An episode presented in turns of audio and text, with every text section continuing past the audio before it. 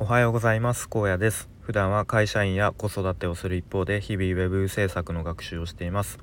このチャンネルでは現在進行形の学習についての話や日々の生活での気づきや学びをアウトプットしています。えーとちょっとここ数日スタイフの更新をできずにいて、えー、というのもうんまあ今日話すあ詳しくは今日話すんですけれどもかなりちょっとあの何て言うんだろうつまずいておりましてちょっとどうにもこうにも前に進まないっていう状況が続いて、まあ、なんとなくスタイフもうん話す話したいけどちょっと話すの気が引けるなみたいな感じで、まあ、なんとなく、え、更新が滞っていましたね。でえっ、とまあななんやねんっていうことなんですけどまあ、ざっくり今の僕の状況を言うと、えー、まあ、本業もありつつ子育てもやりつつ、まあ、子育てって言っても、えー、ま仕事から帰ってきてちょっとやる程度なんでそんなに、うんね、やってるとは言えないかもしれないですけど、まやりつつ、えー、今ウェブ制作、まざっくり言うとウェブ制作のスクールに通っていてでそこで自分の今ポートフォリオを作る段階ですと。でまずこのそのポートフォリオの、えー、情報設計とか、えー、まあ、原稿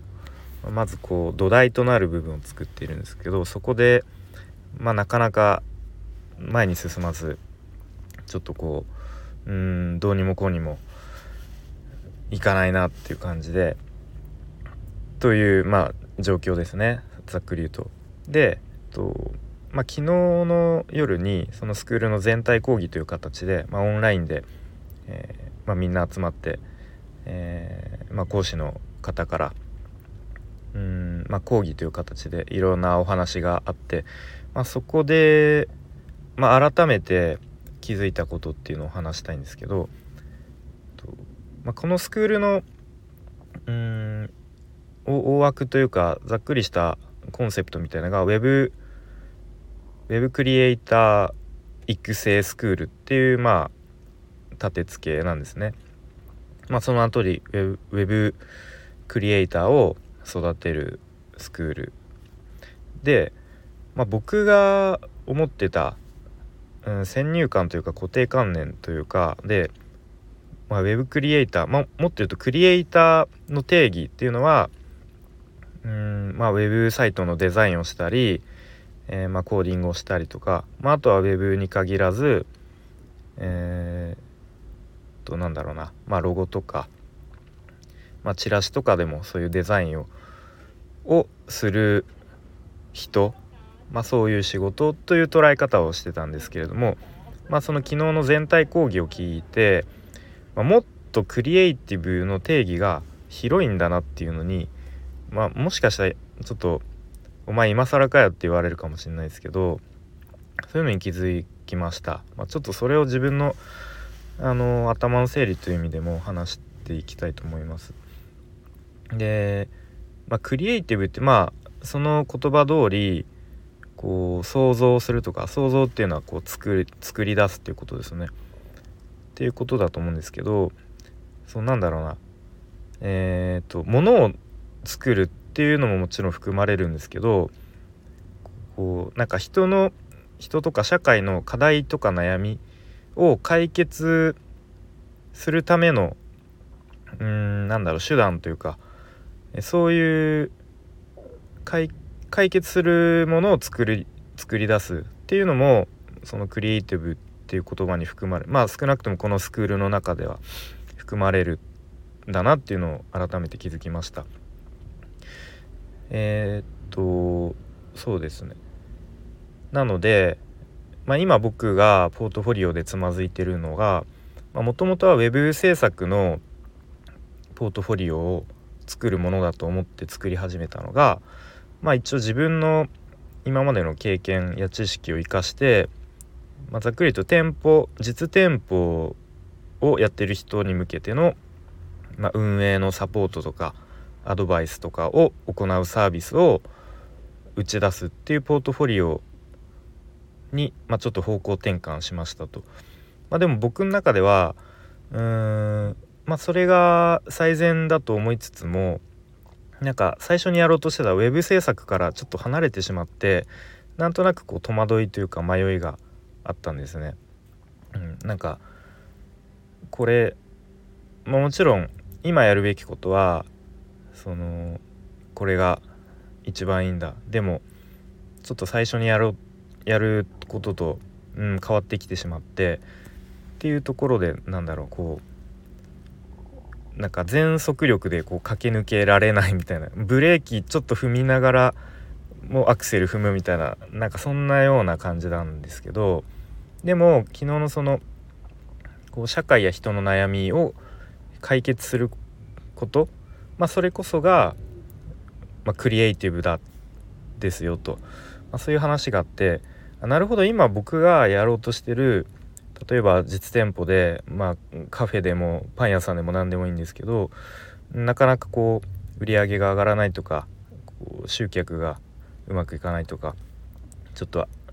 ずっと赤字が続いてるとかなんかわかんないですけど人を採用してもすぐ辞めちゃうとか、まあ、そういういろんな多分日々悩みを抱えている人は、まあ、少なからずいると思うんですね。まあ、そういう人に対して、まあ、僕がうーんまあ多くはないですけれどもアドバイスしたり、まあ、少しでもこう話を聞いて寄り添ってあげるとか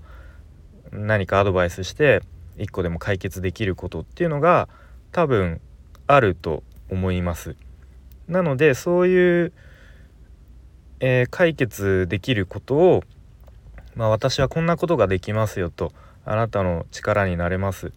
ていうのを表現するためのポートフォリオを今作ってるんですね。でまあそれ自体もあのクリエイティブなんだっていうことに改めて気づきましたね。なのでクリエイティブっていうのがまあ、えー、ウェブサイトのデザインとかをすることだけじゃない、うん、もっと広い視点で見たら、うん、その社会の悩みや課題を解決すること。それこそがクリエイティブでその手段の一つとしてウェブ制作っていうのがあるんだなっていうのをうんなんとなくこう自分の中で納得したというか腑に落ちたっていうふうに、うん、思いました。で、まあ、そういうクリエイティブ生み出すものこととか一からこう今までにないものを生み出すっていうのは、まあ、ものすごく大変だし辛い苦しいっていうのをおっしゃってました、まあ、だからこそその分こう人が喜んだり笑顔になったりっていうところでなんだろうなこう全て報われるというか、まあ、そういうこうなんだろうなご褒美というかそういうものでまたこう頑張ろうって思える、まあ、そんな仕事ですよと、えー、おっしゃってたので、まあ、だから今僕がこう日々悩みながら迷いながら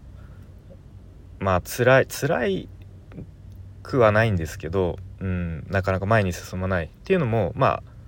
まあそりゃそうだよねっていうことなのかもしれないですね。まあ、そういうことをやってるんで。でで自分で自ら選んで選んだ道なので、うん、まあそりゃそうだよね。しょうがないよね。今頑張るしかないよね。っていうことですね。うん、というところで、まあ、ちょっと気持ち的にはうーんすごくこう今自分がやっていることに対しての納得感というかそういうのを得て、まあ、ちょっとこう前向きな気持ちになれましたよと。うん、でえー、っとですねまあそんな感じで、まあ、なかなか前に進まないちょっとしんどいっていう状況で結構自分の中でもあんまりこう今までにない感じで結構割と今まで淡々と日々コツコツと、まあ、進まないながらも、まあ、一歩ずつでも進んできたような少なくとも web 制作の勉強については。まあそんな感じだったんですけどここ数日はもう完全にちょっとストップしちゃったなっていうイメーえーと感覚があってなんか自分でも不思議な感じなんですね。なんかすごく表現が難しいんですけどまあでも多分それだけこう今まではこうなんとなく正解とか答えがあるものをやってた。例えばウェブサイトのコーディングにしても、まあ、そのデザインをこう再現するみたいなもともとデザインっていう正解があってそれを、ま、コーディングすることで、えー、まあ、表現するとか、まあ、とは、えー、ま会社とかでもそうですね。なんとなくこう今までのやってきた人のことをなんとなく同じことをすればまそれなりの、うん、成果というか結果は出るよねっていうところでまあ多分そういうのが染みついてるんでしょうね僕の中で。うん、もともと正解や答えがあることを今までやってきた。でも今はそういう店舗運営の実店舗のサポートをするとかアドバイアドバイザーみたいなまあもちろんコンサルみたいなこうやってるのはいっぱいあるんですけど探せばなんだろう。でも僕みたいに個人でで、まあ、そういう実店舗のサポートしつつ、まあ、将来的には、まあ、ホームページを作ったりウェブ制作をしたいみたいなこうなんだろうな方向性でやってる人まあいるかもしれないけれどもうーんまあ身近にはいないしそんな調べてもすぐに出てこないんで、まあ、答えがないところに今向かってるんですね。なのですごくうん苦しいし、えー、なんだろうな、まあ、大変だししんどい。ちょっと立ち止まってしまう、まあ、もっと言うとちょっと現実逃避しちゃいたいっていう思いもどっかにあるのかもしれないですね。逃げ出したいみたいな、うん、なんか無意識のうちに。えー、まあとはいえ時間は刻一刻と過ぎていってしまってで一応ポートフォリオの制作スケジュールも自分で組んだものがありそのスケジュールはどんどん遅れていってしまう自分が立てた予定と。でまたどんどんこう焦っていってあやばい今日も進んでないでもスケジュールはどんどん遅れちゃってる。でこうふと他の受講生のことを考えるとまあ、なんとなくみんな進んでいる気がするもうデザインをゴリゴリやってる人もいるし、えー、その一方で自分はまだ、えー、情報設計原稿の段階で全然進んでない焦るみたいなこう悪循環にすごく陥っているなっていう、まあ、客観的に見てそんな感じですね。まあ、とはいえそういうふうに他の受講生と比べて焦ってもまあ、前に進まないのは 分かってるけどやっぱ比べちゃう。まあでもそこで一旦落ち着いて今自分のやるべきこと目の前のこと、えー、何をするべきなのか。で、まあ、スケジュール遅れてるならもう一度スケジュールを立て直して作り直して。で、まあ、どうしてももう現実的に1日24時間しかないんで厳しいと、まあ、年末に向けてねいろいろ仕事とかもバタバタしてくるんでそういうのも考慮してもうどうしても難しいってなったらもう相談するしかないですよね。で、うんまあ、結構僕の悪い癖で昔から自分で抱え込んでしまうっていう癖があるんでやっぱここ最近はこうそういう傾向があるのでちょっと危険だなと思ってますね。うん、なかなか人に相談できないんですよね。うん。まあちょっとうん。なのでまあそれもちょっと今危ないなと思っているので